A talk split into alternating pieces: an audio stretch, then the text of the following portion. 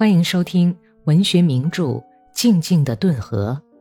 作者肖洛霍夫，演播左一宁。第二百六十五集。暴动像吞没一切的草原野火一样蔓延开来，红军的战线像铁链子似的把这些不肯驯服的市镇重重包围起来。命运的阴影像烙印一样打在人们的心上，哥萨克像赌抛硬币游戏似的拿自己的生命做赌注，不少人扔出的是背面。青年哥萨克疯狂地爱恋女人，年纪大一些的就拼命喝酒，喝到发昏，赌博、赌钱和子弹。这时子弹已经成了无价之宝。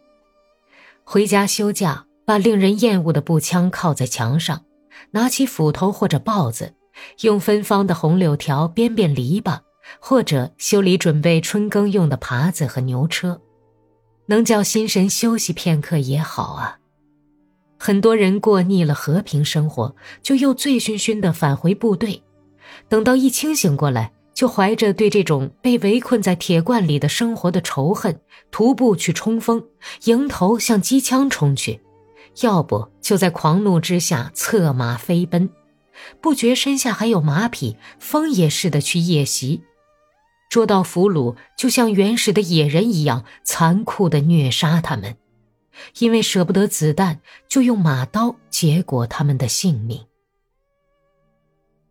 那一年的春天显得格外美好，四月里都是像玻璃一样透明的晴朗的天气。雁行和叫起来像铜喇叭似的鹤群，在高不可攀的蓝天上追逐着白云，飞呀飞呀，向北方飞去。在淡绿的草原上，水塘边落下来觅食的天鹅，像遍地的珍珠似的闪闪发光。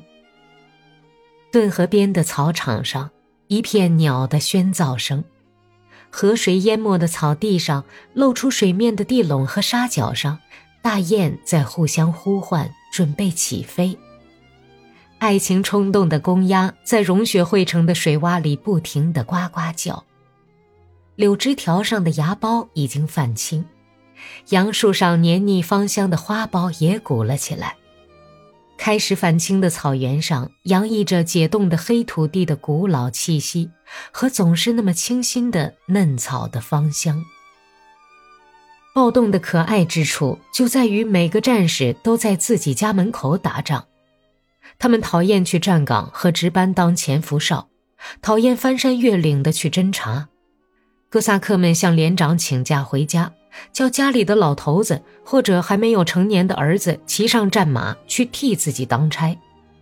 各连的战士总是全员满额，可是流动性很大。有人想出了更妙的办法。